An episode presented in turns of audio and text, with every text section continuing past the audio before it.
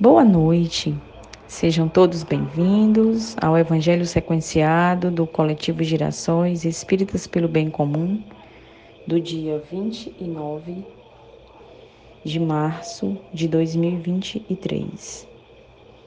O Evangelho de hoje direcionamos com vibrações para os nossos irmãos vítimas de todo tipo de preconceito e discriminação. Mulheres, negros, idosos, pessoas em situação de rua, LGBTQIA, indígenas, presidiários e outros.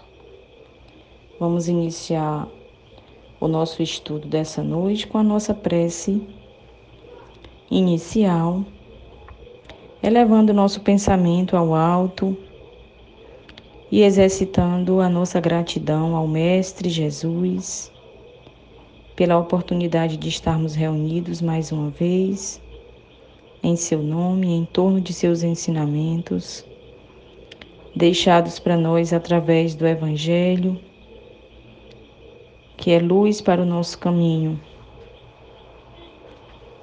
que é pacificação, que é direção para as nossas dificuldades e para as nossas dúvidas do dia a dia. Que a paz de Jesus esteja em cada um de nós, no mais profundo dos nossos corações, e que todos os dias possamos nos esforçar para compartilhar tão profundamente dessa paz com o nosso próprio íntimo, que sejamos capazes capazes de compartilhar também dela com todos aqueles que convivem conosco no nosso ambiente familiar, no nosso ambiente de trabalho ou por qualquer lugar por onde andarmos.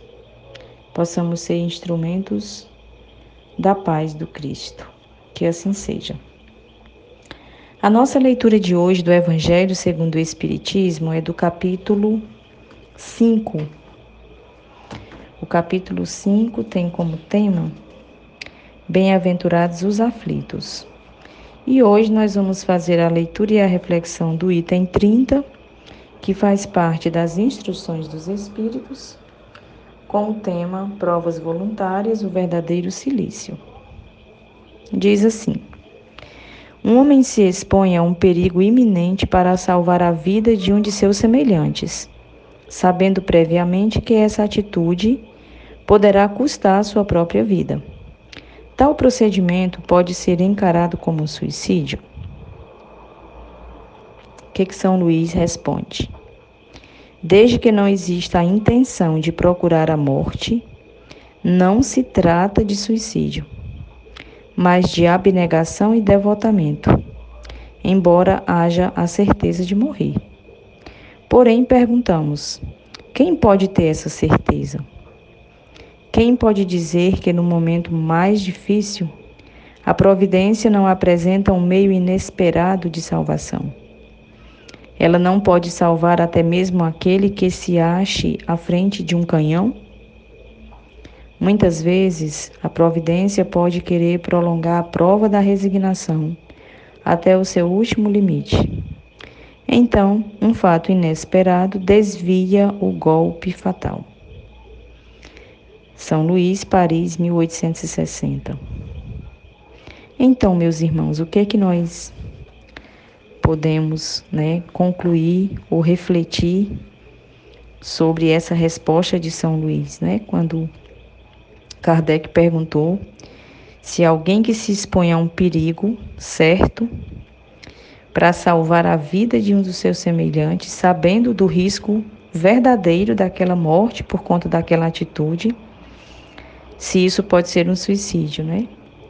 E São Luís deixa muito claro na resposta dele que depende da intenção, depende da motivação, né?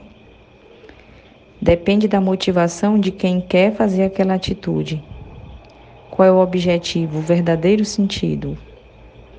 Por que aquela decisão de querer se expor, mesmo sabendo o que pode acontecer? Então ele diz que se não houver nenhuma intenção de procurar a morte, então não tem suicídio.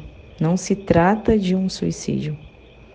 Se trata sim de uma abnegação, de uma coragem, né, daquele sentimento tão nobre de ser capaz de oferecer a vida, se preciso for, é, para salvar a vida do outro.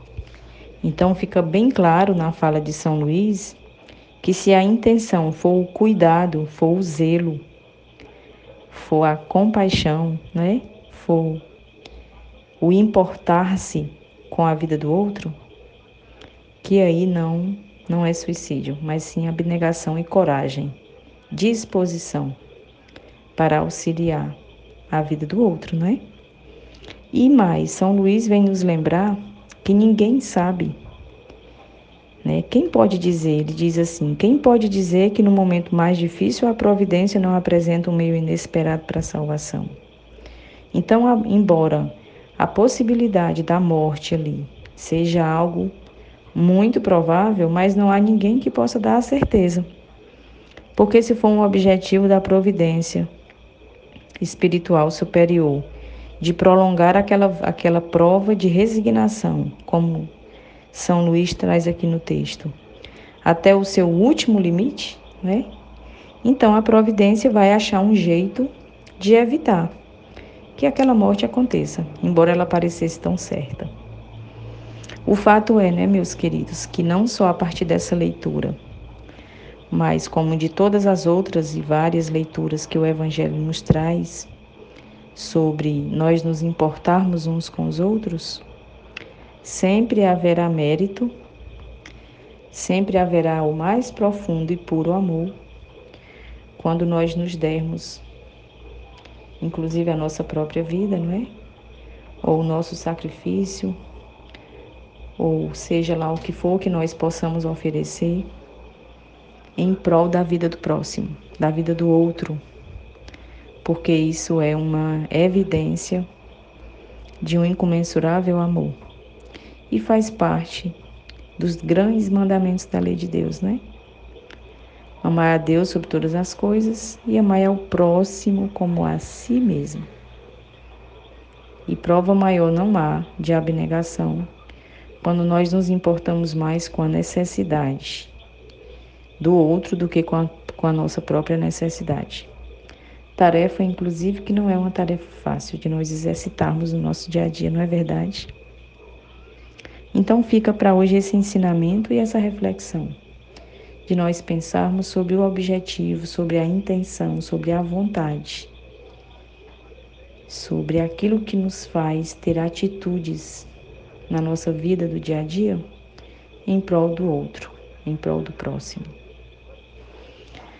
E vamos agora para a leitura da nossa mensagem, que é da obra Caminho, Verdade e Vida. É a lição número 26, que tem como tema Padecer. Essa obra é uma obra de Emmanuel pela psicografia de Chico Xavier. Começa com a passagem lá de Apocalipse 2:10. Nada temas das coisas que hás de padecer.